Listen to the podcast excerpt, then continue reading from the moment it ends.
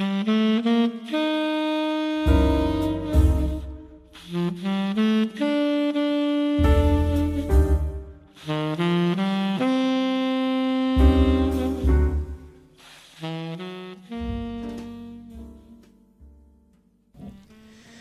a todos amigos, bienvenidos a un nuevo capítulo de Contratapas Podcast. Mi nombre es Yamit Zuluaga y como en todas las oportunidades me acompaña Florencia Puddington. Hola Yam. Hola Flor, ¿cómo estás? Bien, seguimos acá con nuestras lecturas de infancias.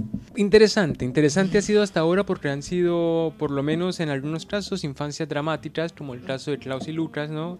Y siempre la infancia tiende a ser como muy idealizada, ¿no? Uno siempre espera inocencia, siempre espera como cierta, como cierta ternura en los personajes y hemos tenido cuestiones violentas. También Sí, estuvo en, en Celestino, Crueldad.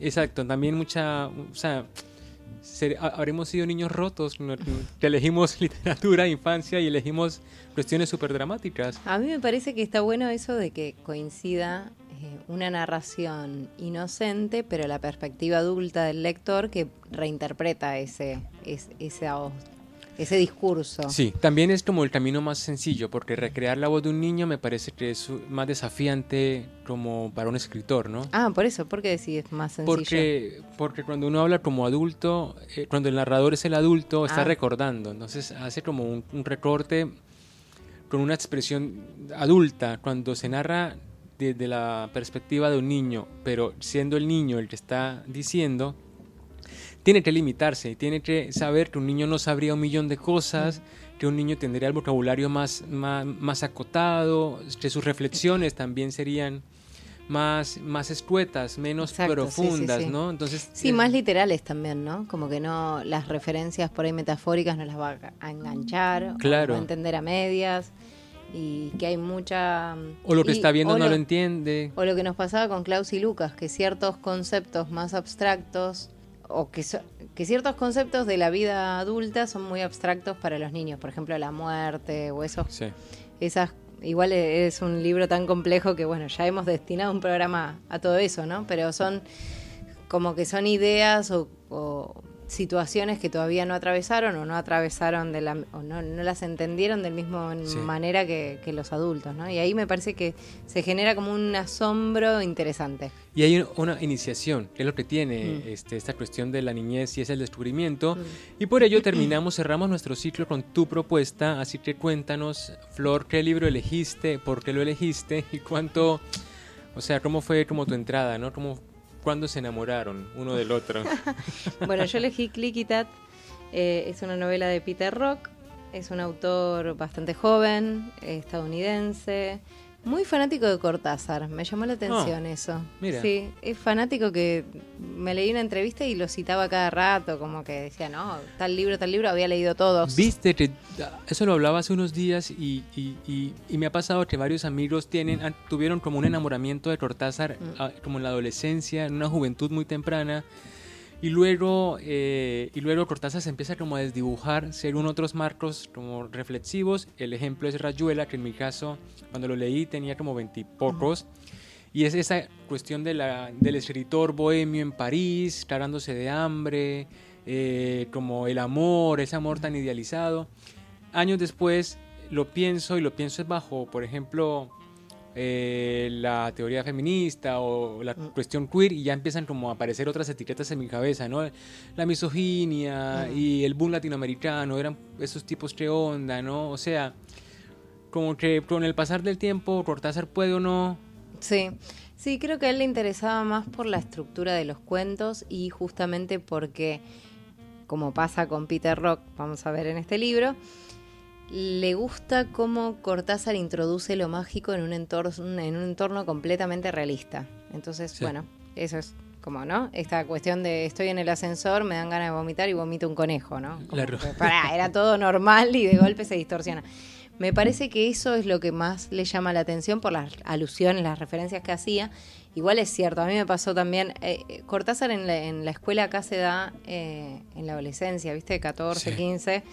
Y todo el mundo flashea porque Wow, es que tiene una novedad. prosa como muy seductora. Sí. Y además es muy bueno para construir ambiente, ¿no? Como climas. Y me parece que eso, esas dos cosas para mí funcionan a cierta edad, además te, te, te ganan. Y además que por ahí no leíste tantas cosas, leíste Cortázar y gracias, viste, en el secundario capaz que no leíste un montón. Para mí por eso viene el enamoramiento con que sí, todos tuvimos. Sí, a mí me pasó que también cuando estaba haciendo literatura argentina 2, me acuerdo de la profesora decía, en mi época todo el mundo quería, todas las chicas querían ser la maga. Y yo decía, Claro. ¿por qué querés ser la maga si es una estúpida? o sea, ¿por qué si es una idiota, una arrastrada, una loser que no... Bueno, Te propones a la Sí. Mara como antihéroe. A mí no me decía, a mí tampoco me seducía mucho la maga, la verdad. O sea, es exótica la mina, pero tiene el hijo, lo deja morir ahí. Es un desastre esa mujer. Y le has tirado la novela a todos los que no la han leído. con- ¡Ah! no, igual es una, es una novela muy... Tiene muchas cosas. Esa novela para mí tiene, es, ves, o sea, las situaciones de tensión están muy bien logradas ahí. Pero ves que incluso, por ejemplo, en el ambiente... Ahora estamos haciendo un capítulo de Rayuela. no Pero incluso eh, en el ambiente de la maga, él es un externo. No, eh, eh, Horacio era, se El- llamaba. no eh, recuerdo ahora. Bueno, Pero eso es, es lo que es molesta un del ser personaje, del mal, o sea, lo que, que usa, utiliza, ¿no? Claro, sí, además Y utiliza, súper ególatra. y utiliza románticamente, eso es lo que a mí no me gusta, que, que hay un, como una, un cierto grado de idealiz- idealización y la culpa recae sobre otros personajes. No sé, a mí no me... No, tendría que volver a leerlo porque es verdad, yo también lo leí a los 19. Sí. No me había quedado una buena impresión del personaje del protagonista. Sí. No me acuerdo el A nombre. mí me encanta es el amigo este que recibe una pensioncita de alguna tía lejana, que con eso vive, qué sé yo. A mí me gusta mucho la escena en la que están en... Cuando él vuelve, ¿viste? Porque además Sí. eso de los dobles Sí, es muy típico, ah, ¿no? claro, en. Cortázar, esa cosa de hacer escenarios dobles, ¿no? Que se replican o simétricos. Cuando está él en la viga... No, Sí, sí, sí, que vive en un él, es la departamento chica. está así. Claro, le pide, sí, porque viven en un conventillo, Sí. entonces son esas casas medio desprolijas, mal hechas, qué sé yo. Se tienen que pasar azúcar de un departamento al otro y ponen una viga y van a cruzar, va a cruzar ella, que además es el objeto de disputa entre los dos. Claro. Y ellos empiezan a pelear y la piba está ahí en el medio, cagada de calor, porque además hace, ay no, esa escena está tan bien, que me la Sí. acuerdo perfecto. Yo no sé si hoy la vuelvo a leer y digo, ay, no era tan copada, pero está, me quedó una Claro, cuando uno se crea con la imagen completa y la sensación. qué sí. bueno poder construir una historia así y, y poder lograr ese, ese efecto, ¿no? Me parece maravilloso. Sí. Bueno, Pero, volvemos, volvemos a hoy. Peter, Peter Rock con Clititat. ¿Cómo llegaste al libro? Ah, sí, decía que la verdad que esta, esta vez fue de una manera muy informa. En realidad fui a la librería y la tapa es tan linda de la edición que Sí. se hizo acá en Argentina que me sedujo. Dije, bueno, no, la verdad que el título me parece un espanto. O sea, tuve muchos problemas con el título Cliquitat. Después tiene un sentido que vamos a hablar después del, de- del sentido del libro, pero la verdad que el lector que no sabe, porque cuando vos llegás a un libro en general, a mí no me gusta que me cuenten de qué trata. Y llegás por el título y todo, no seduce para nada ese título, no se puede decir bien. Sí. Tardé un montón en aprendérmelo porque siempre lo decía mal. Sí. Eh, me parece que además no es una palabra en inglés, o sea, tampoco para el lector eh, estadounidense podría ser un nombre que interpele. Un... Odié el título, Sí, pero la un- portada me encantó. No, y aparte el diseño, es como, Sí. como comentábamos hace un rato, y es que es una edición realmente hermosa, es como Mm. coleccionable, ¿no? De Sí. lujo, esa cosa que se aproxima mucho a, al objeto que genera cierto tipo de sentimiento, ¿no? De armonía. para es lo que te pasó. Sí, sí, y además, bueno, Y tiene zorritos. en le todas pusieron, partes. claro, eh, mucho peso a la ilustración, que es algo que no vemos mucho en la literatura de adultos. Sí, Yo sí, que sí. ahora estoy comprando libros infantiles, hay ilustraciones hermosas, pero no suele haber en las novelas de adultos, ¿no? Y, y acá, bueno, hay mucha presencia de la ilustración, eso es muy hermoso, ¿no? Así que Ediciones Godot, unos Claro, genios. Sí. Y bueno, entonces, este, si quieres empezamos a leer el principio Dale, y entramos a la trama porque si no se nos va el programa en otras cuestiones. Eh, Así sí. que Clititat de Peter Rock aquí en Contratapas Podcast.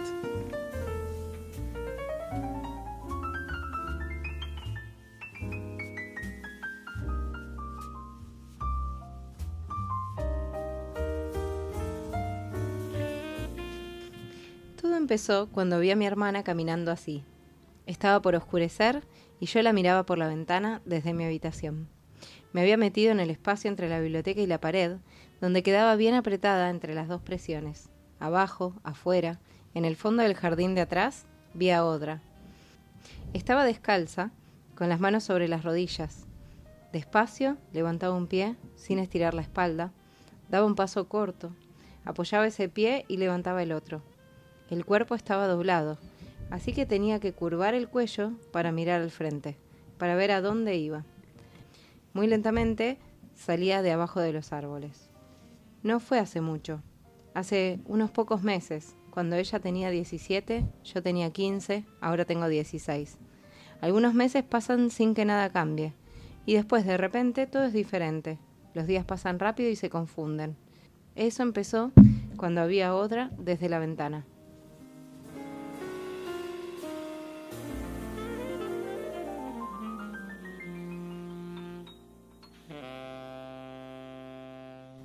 Bueno, si arranca y creo que algo que tiene este libro es que el tono, el tono no se va a transformar mucho, ¿no? No hay, no hay como una oleada de excitaciones y tiene ciertos momentos. Es la historia de Audra y Vivian, que son dos, que son las dos hijas de un matrimonio parece muy convencional, muy, muy, muy, muy promedio, que viven en Portland, Oregon, en los Estados Unidos, y están en un momento terminando la infancia. en, en el caso de Vivian, que es nuestra narradora, y en el caso de Audra ya está como una chica adolescente de 17 años.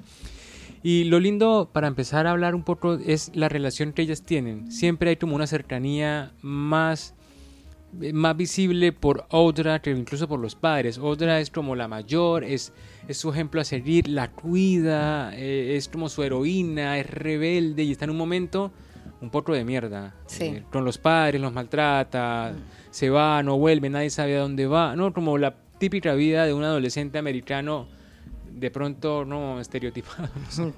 Bueno, a mí me pasa lo mismo, si bien es verdad que hasta ahora tratábamos eh, infancias más infantiles, ¿no? Porque estas chicas en realidad ya están entrando casi en otra etapa, pero lo que sí coincide con, con los casos anteriores es esta cuestión que vos mencionabas al principio del descubrimiento, ¿no? Sí. Y me parece que, que es muy importante en la adolescencia esa transición. Y acá en particular eh, se hace mucho énfasis en el, en el vínculo entre las dos hermanas.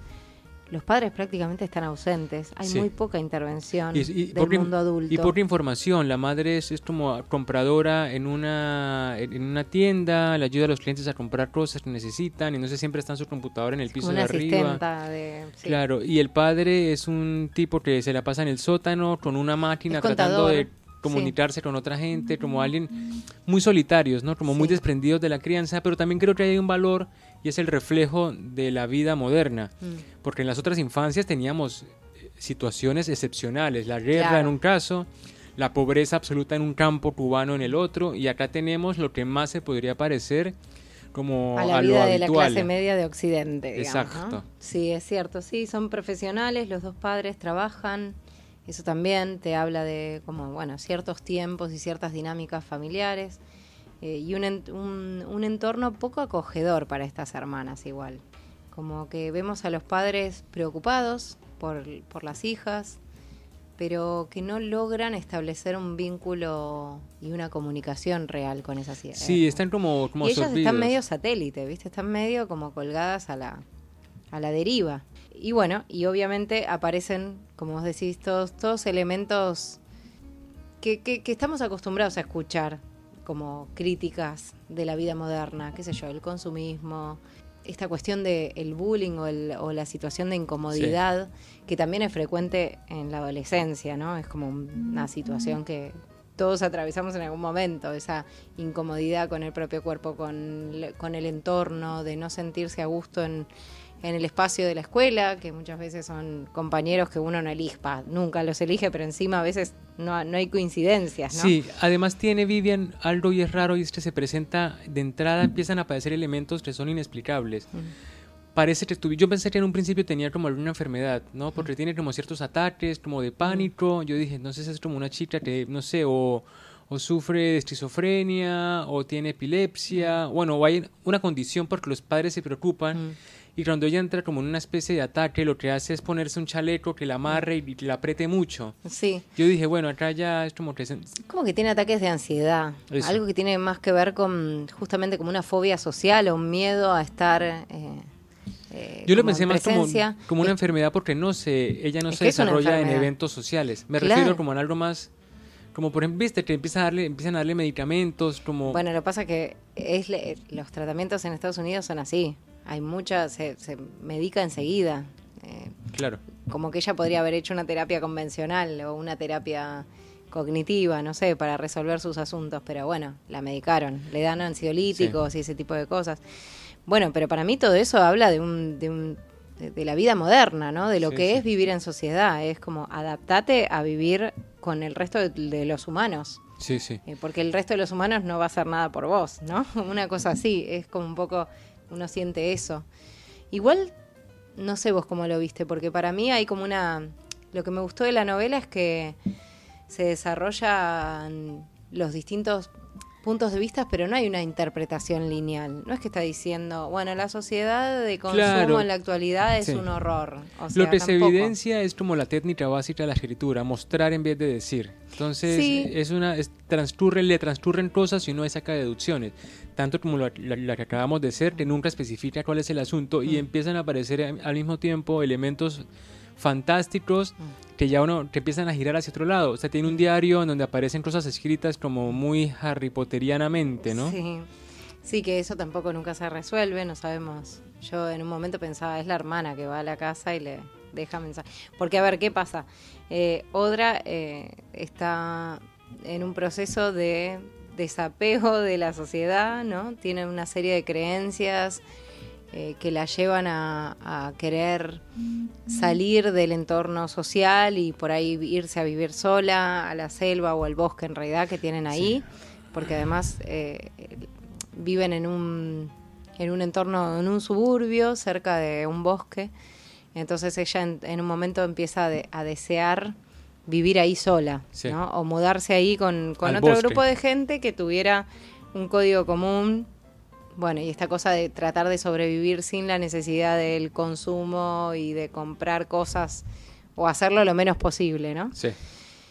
El tema es que ella lleva a, a Vivian a ese estilo, o sea, desea llevarla a ese estilo de vida, Claro, compartir su creencia y que la Sí. inunde a su hermana, no sé, ella se que escapa. es un, un modelo de vida muy extremo, ¿no? O sea, empiezan, ella se escapa de, claro, de la familia, la familia primero no la busca, después dicen, che, no va a volver, no sé, Claro. porque ya había pasado otras veces y después volvía y ahora de golpe no está volviendo más. Pero ahí, ahí está el elemento, por ejemplo, de infancia que todavía no se ha ido en Adra, que Audra está como un poco en las nubes, muy en las nubes, Sí. con la cosa esta de, no, odiamos el capitalismo, odiamos lo material, este, hay que irse a vivir al bosque y comer raíces, pero eso no se le ocurrió a ella, o sea, ella es, es influenciada por este tipo que es Henry, que parece una especie como de gurú de la vida desprendida, lo que quieras, como, como se quiera interpretar, pero es él el que la está convenciendo a ella de que no solo que se vaya de la casa, sino que se vayan a Alaska a vivir como con su tribu, o no sé, es como, es como que Audra es víctima de una, de una influencia adulta y quiere arrastrar a Vivian, tanto Bueno, así que la Henry arrastra. Es joven también, Henry. Es un veinteañero ilus- iluso. Está bien, pero... No, pero- no, no, pero entiendo lo que sí, decís. tiene como cierta capacidad de liderazgo y de convencimiento que- eh, en el que trae esta chica. Sí, además tienen un vínculo amoroso. eh, Además, se, convierte en la amante, Mm. o sea, es como... La novia, sí. Yo lo miro así como, como, claro, siempre el quilombo es cuando aparece el hombre, ¿no? O la mujer del que se está enamorado. Eso lo empieza a trastocar todo y entonces eso hace que, que Vivian se vaya a vivir con estos dos al- debajo de una casa, como escondidos, pero no es su casa, es la casa de otra familia que vive arriba, pero ellos están como, como camuflados y entran despacio, sin hacer ruido. O sea, hay toda una situación muy extrema. Innece- uno pensaría Claro. innecesario, ¿no? Pero a mí me parece que es, es re común que en, en la adolescencia uno se enamore apasionadamente de ideales o de, sí, de, de O el primer andrajo que pasa con cualquier cuento chino. No, bueno, no por el cuento chino, sino por... Pero escúchame, eh, ¿cuántos guerrilleros hay que son no, seguro, jovencitos seguro, sí, sí. que... No, era una broma, era una broma, claro. No, no, pero bueno, o sea, me parece que es como una época en la que uno es, eh, se siente súper poderoso, Sí. la adolescencia, y, y que tiene toda esa iniciativa para ir en contra del mundo Eh, y además vivir situaciones eh, súper extremas, que por ahí en otro momento de tu vida te lo pensás un poco más, pues, pues, bueno, ya tengo un hijo, no puedo estar haciendo estas pavadas. O mismo tenemos como una mirada como más centrada, más realista de la realidad. Bueno, no voy a lograr cambiar el mundo por vivir abajo de una casa, solo me estoy haciendo daño a mí, ¿no? o sea, ¿hasta qué punto vale la pena? Y a mí me parece eso re interesante, porque es verdad, es un rasgo como de infancia en realidad, es como la parte más infantil del ser adolescente, ¿no? Y me anoté una cita de una entrevista del autor que decía, siendo adolescentes estamos empoderados y nuestras acciones no se apoyan en experiencias previas, son puras. Y es esto, ¿no? Es como salir al mundo como un guerrero, pero sin la experiencia de un guerrero, ¿no? Claro. Cae mucho en eso, en la inocencia, en tragarte discursos que y aparte románticos. en la desconsideración porque también se buscan Hay algo de egoísmo, ¿no? mucho entonces Audra desaparece sin que le importe un carajo nada excepto su hermana a quien, a quien ella quiere cuidar, porque ese es el asunto. Ella se siente en esa posición en la que debe proteger a, Vivian. Y Vivian solamente la sirve porque quiere estar con Audra. Pero también Vivian tiene una relación con los padres y no le cuesta nada irse y escaparse. Y después en la novela ver que la están buscando porque ve los afiches en la calle. O sea, también hay una cosa como no sé cómo decirlo, hay como cierto, cierta antipatía en todos los personajes que no terminan de como de atrapar o, o será ese tipo de vidas solitarias, de vidas raras, ¿no? O sea, no hay conexión, no, hay como conexión emocional entre los personajes, porque hacen cosas sin pensar en el entorno, es como eso que tú decías, hay un egoísmo andante que no para, no para nunca. Bueno, no queda muy explícita bien cómo se llegó a esa relación con los padres, pero es evidente que que les importa un lo, lo, mismo que decíamos con los, las novelas anteriores, que hay como un desfasaje entre el mundo infantil y el mundo, como una desconexión, y el mundo adulto, como que el mundo adulto no comprende siempre desde el, desde el punto de vista infantil que fuimos viendo en los otros libros también, pareciera como que los, los adultos no entienden a los chicos y los chicos no logran comprender del todo el, el discurso adulto. Acá para mí se plantea la misma estructura. O sea, tenemos unos padres completamente desconectados. Tampoco son unos padres ideales que hay, que respetar, ¿no? Pero no son necesariamente malos padres. No, bueno. O sea, no estarían huyendo de algo despreciable como violencia o... No, no, claro, en ese sentido no. Pero sí entendés que, digamos, les están pasando cosas medio fuertes. Bueno, otra no, no sé. Pero Vivian la está pasando muy mal y los padres no se están dando por enterados. Ella tiene una situación de ansiedad recurrente eh, está bien, es cierto que como padre uno a veces tiene el radar un poco, ¿no? Como que hay ciertas cosas que no las detecta, pero la chica habla de, o da a entender que su entorno en el escolar es, es abusivo, digamos, no la está pasando bien. Y su decisión de acompañar a la hermana viene de eso, ¿no? Me parece, de que no la está pasando bien. Entonces ahí, ahí hay una situación de desconexión que por ahí es propia de nuestra cultura y de nuestra, o de la cultura estadounidense incluso, ¿no? Puede ser, sí. Cierta falta de comunicación. También la adolescencia es un momento en el que uno se cierra mucho y es difícil expresar, conectar, expresar sí, conectar y tener ganas de contarle a tu mamá que la está pasando mal, ¿no? Como esas cosas. Y sobre todo a mí lo que me gusta del libro es esta ambivalencia, porque nada es bueno, no es que el libro no es que trata de, incluso en la entrevista Peter Rock decía, yo no creo que a los, a los escritores les corresponda interpretar sus propios libros o, o dar un mensaje claro en esos libros. Uno cuenta una historia y después las interpretaciones van a tener que ver también con, con lo que los lectores buscan en los libros, ¿no? Y a mí me parecía que estaba interesante eso, que hay tensión todo el tiempo, porque nunca, no es que va en contra de la cultura de, capitalista de Occidente, pero tampoco es que se inclina a favor de la naturaleza o de vivir ese estilo de vida. Bueno, la Digamos, todos los personajes como que cometen errores, ¿no? Y, y, nada está puesto así como en un halo de santidad. Sí, hay cierto, como, hay cierto tipo de justicia durante todo el relato porque no se juzga a nadie. Mm. No hay una bajada de línea, que lo que tú estabas diciendo. Y, pero entonces creo que también hay difícil empatizar, porque cada personaje es descrito desde su universo, desde su pequeña, pero no bueno, sí, es como mirar, ¿no? Es como una, es un buen ejercicio de observación y a mí lo que me interesa es cuando arranca lo, lo fantástico. Claro. Esas letras que aparecen ahí como en ese diario solas, como con mensajes para ella, que al final un poco nos enteramos de dónde vienen, pero no nos enteramos de nada. Mensajes un poco crípticos, además. ¿no? Claro. O sea, son mensajes como de autodescubrimiento, mensajes que la inducen a Vivian a, a seguir a la hermana. Ahí también me parece que hay una tensión, justamente como en ese Sí. vínculo entre las hermanas, pues es un vínculo amoroso, o sea, de, Sí, sí, de- amor fraterno, quiero decir. O sea, Vivian la admira a Odra como uno admira, ¿qué? Sí, que en un punto se vuelven un poco de celos, ¿no? También, sí, porque Por, por el hombre. por el hombre, el, tercero en cuestión, ¿no? Pero también Vivian, este, digamos, uno percibe que ella no tiene muchas ganas de hacer todo lo que está haciendo Odra. Vivir abajo de Sí. una casa, eh, con, con cierto código para que no- nadie se entere que están escondidos. Le pesa esconderse de los papás también. Que eso a Odra, por lo que vemos, Sí. estaba como más resentida con los papás. Nada, salirse de- del, del sistema. Ella en un momento le plantea, yo no sé si yo por ahí quiero ir a estudiar a la universidad. No sé Claro. si, como que a veces Odra está tomando decisiones por, por Vivian y, y entonces ahí también se da una tensión, ¿no? Como que no, no es todo amor entre esas hermanas. Hay, hay puntos de, Sí, de- en donde, bueno, Odra está siendo individualista, como vos decías, o está tratando de expresar su individualidad, como hablábamos antes de la conversación, y Vivian está haciendo lo que a Odra le gusta, Vivian no lo sigue que a ella la quiere. hermana. Claro. pero aparte, aparte parece que lo que a mí más me gusta de la novela, que lo que ella es, es, es algo como sobrenatural, Mm. o sea, tiene un superpoder y eso lo ve Henry en ella. Mm. En un punto, a mí la, la sensación de esta cuestión de los tres, de Audra, Vivian y Henry, ahí escondidos, es como el inicio de una tribu, ¿no? Mm. El inicio como de una sociedad o de una comunidad en donde claramente él es el líder, Audra es la esposa del líder y gran ayuda material porque Sí. sabe un millón de cosas de escalar, de hacer trampas, de hacer foratas. Y Vivian es como la sacerdotisa, porque tiene esta conexión con el más allá, o el más adonde, o el más en algún lugar. Y creo que en eso, eso es lo que me parece que ahí es donde funciona, que los tres Ay, está recopado, no lo había pensado. hacen como, claro, como una mini sociedad.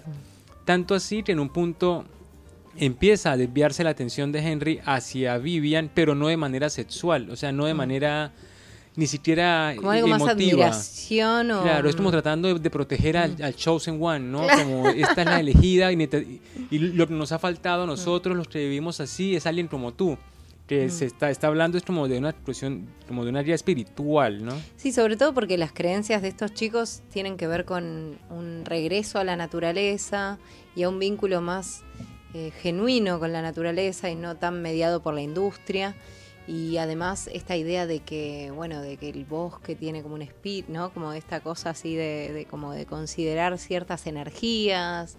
Bueno, to- todas Sí. esas concepciones mágicas eh, y de repente Vivian tiene una un sensibilidad especial, Mm. claro, que de, de detectar cier- cierta cosa, que encima Henry parece que viene como de una familia ahí en Alaska, que eran como también más de una cosa tribal o más, más rústica, por así decir. Qué difícil es hablar y, y no y tener miedo a ser políticamente correcto. sí, no, no tanto por eso, sino porque me cuesta ser precisa en, Claro, claro. en exactamente Pero cómo lo la- plantea el Sí, libro, sí, ¿no? eso. y, y no reinterpretarlo yo desde mis códigos. Pero, eh, por ejemplo, ¿a vos te dio la idea de que el libro fuera como una especie de oda a la libertad? No, no, yo, para mí el libro va más sobre el, la- sobre el fin de la niñez, sobre la forma en que uno empieza a tomar decisiones y tiene que aguantarse las consecuencias de las decisiones. Cosa que, por ejemplo, a- y me impactó la escena en la que Vivian al final regresa a casa y los padres se, se- se asombran un montón, pero en vez de, de como atraparla con amor o con reclamos, es como si fuera un zorro, ¿no? Que justamente están los zorros por todas partes. Van dejando que ella se mueva por la casa, que desayune, que porque tienen mucho miedo a que se vuelva a ir. Entonces ahí y eso es lo que un poco me hace ruido en los padres, que de pronto son los padres, que así son los padres y yo no, o sea, no sé, no, no tengo la experiencia. No, que los padres son diferentes, porque yo digo, esta escena se hubiera resuelto con los padres primero llenando la amor, apareció llorando y luego, ¿por qué se fue? ¿Dónde está Audra? Llamamos a la policía, ¿no? Pero acá no pasa nada, no hay acción en ese reencuentro. Ella llega a la casa, le dan comida y sí, se dice que los padres están un poco alterados, pero tampoco es que resulte en una gran emoción como si se hubieran perdido dos hijos y aparece uno, me parece. Claro, claro. Bueno, sí, no sé cómo tomar eso. Yo sí pensé que la cuestión de la libertad también es una cuestión en tensión en el libro, porque la, la idea de libertad de Odra tampoco es una libertad. ¿no? Es la, es la cuestión de estoicos y epicúreos, ¿no? De los, Sí. de los griegos, porque me refiero a que desprenderte de todo, eh, de todos los bienes materiales, tampoco termina siendo una libertad real, porque sos rehén del hambre, de, de la necesidad de refugio, estás todo el Sí. tiempo viviendo para sobrevivir. No puedes hacer uso realmente de tus de tu libertad. Pero aparte Odra está enamorada de Henry. Y eso, eso, eso, Eso eso lo cambia, porque claro, ella eso- tiene todas las capacidades y las habilidades para vivir sola en el bosque. Tanto que lo demuestra. En un punto se, se ve que ella en el bosque hizo toda una cuestión para protegerse en el caso Un de que no pudiesen vivir más en el sótano donde están viviendo. Pero a ella le importa es eso y Henry. O sea, un poco parece que aprendió eso por Henry y por esa chica rara que van a, a buscar, que no se entiende mucho qué es. Esa es una referencia a un libro anterior que se llama Mi Ah. abandono, My Abandonment, y hay una, una película en Netflix que Ah, narra esa historia. Es una historia de, al revés, es un tipo que es un ex, eh, ¿cómo se llama? Eh, Bueno, una persona que fue a la guerra, un militar, Veterano. un ex un veterano, gracias. Con la hija que decide vivir eh, aislado del mundo, claro, en ese mismo bosque, por eso ellas dicen, ay, la historia de esta chica que vivió con el papá ahí. Ah, Eh, porque a él le gusta armar como cosmogonías en sus libros, pero en realidad la referencia es solamente esa, no, Sí. no, no hay otro impacto. Bueno, y en ese caso son eh, la chica, la hija, vuelve a la ciudad y como que de repente ah, tiene- hace el, el- como el proceso con- contrario, ¿no? Sí, como reinsertarse en la Sí. vida, ¿no? Citadina. Lo contrario de lo que está decidiendo otra, ¿no? En un punto. Sí, entonces un poco a mí me encanta, me, me gustó el relato, pero siento un poco eso, que... Que, me no faltan- empatizaste con ningún que personaje. y, y aparte me falta información de antes y me falta información también después. Un poco me deja ansioso y creo que también es una buena forma de escribir, no ofreciéndolo todo al lector y tratando de que, de que su curiosidad se despierte y que haya cierto grado de frustración, porque no, porque no me resuelve ni lo fantástico, ni me resuelve qué pasa con otra. eh, un A poco mí me al parece final. que, claro, que lo fantástico no, no busca resolverse. Me parece que es algo con lo que conviven los personajes y que uno lo tiene que entender de esa manera, como un elemento más que está Sí. ahí, que está presente y que no, que no tiene una función tampoco. No es que con este poder va a ser determinada cosa. Bueno, pero ahora que dices tú de la chica anterior, eh, sí, que no sé si existiría como un proyecto más amplio, como lo que hace Ursula Le Guin, eso de que toda su obra y sus cuentos tienen que ver con el universo, Ecumen, no, Ah, que ¿te todo, que si uno lo lee todo puede, puede ser más satisfactorio que solamente leer un, un- una un fragmento, por ejemplo, solamente Clititat, y quedarse con eso. A lo mejor el autor tiene como ese proyecto, ¿no? De, Sí, de lo que decía en esta entrevista era más como de, bueno, que a él le gusta que haya cierta coherencia en sus libros, que no sea un libro que se cierra y arranca otro, sino que están como conectados de alguna manera en un en una en una cosmogonía similar, ¿no? Sí. O en una un- una interpretación del mundo que, que se continúa, digamos. de Rock Universe. Sí. Pero bueno, sí, te puede gustar o no eso, qué sé yo. No es, no es necesario leer el libro anterior para entender este, eso sí. Sí. Igual me lo compré, no lo leí todavía. Después también leí cosas, me, me interesa también cómo, cómo se comenta el libro, por ejemplo, esto de pon, un, leí un, nada, una reseña que el título era que era un libro que invitaba a poner en crisis la vida moderna. Sí, a mí, por ejemplo, eso lo, de la- lo de la crítica social lo, lo comprendo, Mm. pero también me parece que no sé si, si, si uno puede lograr apreciarlo a menos que no viva en Estados Unidos o que uno Mm. haya ido y haya experimentado la vida, porque cada vez descubro más que es muy diferente, ¿no? Como se vive en Argentina, como se Sí, vive... bueno, cada país es distinto. Yo a mí siento que ese tipo de que resulta un poco reduccionista en este caso, porque no no me parece que el autor sea pretenda hacer una crítica social con el libro o de Sí. cómo vivimos. Está eso presente, obviamente, porque es el disparador para que las chicas tomen esta decisión tan tan extrema de irse, ¿no? Sí. Evidentemente no están cómodas en ese entorno. Pero no me parece que se agote en eso el libro. Me parece que, y además que eso daría la idea de que se inclina por una alternativa. Y en realidad la alternativa que muestra no está buena. No, no es una alternativa real en realidad, es muy artificial. O el otro caso es que él vive justo y trabaja en Portland, entonces el, personaje está basado en alguna vecina y esa es toda la explicación, ¿no? Pero también está eso de qué motiva un libro y ahí puede ser cualquier cosa o no puede ser nada. Había leído una noticia de algo parecido a lo de mi abandono, a la historia del veterano con la hija y cuando se enteró de eso, que habían estado viviendo, no sé, un montón de tiempo por fuera del sistema y que el tipo solamente volvía a la ciudad para cobrar la pensión y ya está. Y Entonces no estaban tan afuera del sistema. De la, claro, viste, te da gracia porque es que por eso digo, me parece que lo que se muestra también se muestra con, la historia de Odra o con lo que ellos, que es muy difícil, o sea, no diría imposible descolgarte por completo. Sí, eh, o no de esa forma. También nosotros tenemos, de, de, pronto en el libro también se muestra que parece fácil, pero, o sea, que parece fácil el sueño de irse, pero vivir el, eso debe ser más, más complicado, ¿no? Como por ejemplo eh, el náufrago. Qué lindo vivir en una isla desierta. No, se pasa mal, ¿no? Claro. Porque uno no está acostumbrado, no porque se pase mal per se, porque eso es peor. No, sino porque uno ya como que apareció, creció, vivió. o sea, Audra, la vida tan difícil. ¿Para Audra qué la vas a cazar y pescar si, si podés comprarlo, no? Sí, un poco sí. Bueno, él dice que fue a ese bosque de Portland un montón de veces, hizo un montón de expediciones, todo para, para conocer y hasta llegó al lugar en donde esta, esta eh, veterano vivió, el refugio que se había armado y demás. Eh, como que hizo su investigación un poco por, por ese claro. en ese plan. Eh, sí, a mí, a mí me parece que no, que ya está, que es, es lo que vos decís, mostrar una historia, la interpretación depende de cada uno.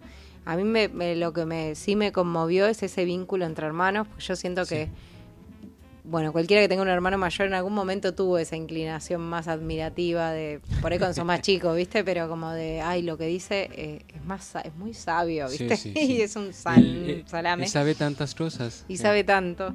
Eh, así que eso me, me, pareció lindo y me pareció un gesto inocente de parte de Vivian, por supuesto. Y después, bueno, la historia es esa y capaz que la interpretación depende de sí, de cada lector. Y bueno, yo creo que con eso un poco cerramos. Linda lectura y como volvemos a decirlo porque realmente es precioso el libro, ¿no? Rodot ha hecho un tremendo trabajo. Eh, y bueno, a ver qué más nos sorprende Peter Rohr. Es un chico muy joven, eh, un, un, autor que a lo mejor nos, nos topemos más tarde con él. Así que Flor, bueno, nada, muchísimas gracias por venir acá a comentar libros y nos veremos en la próxima misión. Ustedes recuerden Contratapas Podcast en Instagram, Facebook y en todo, en, YouTube, en Spotify, en iTunes, en Evox, en Catsbots y nos vemos en la próxima. Chao Flor. Chao, chao.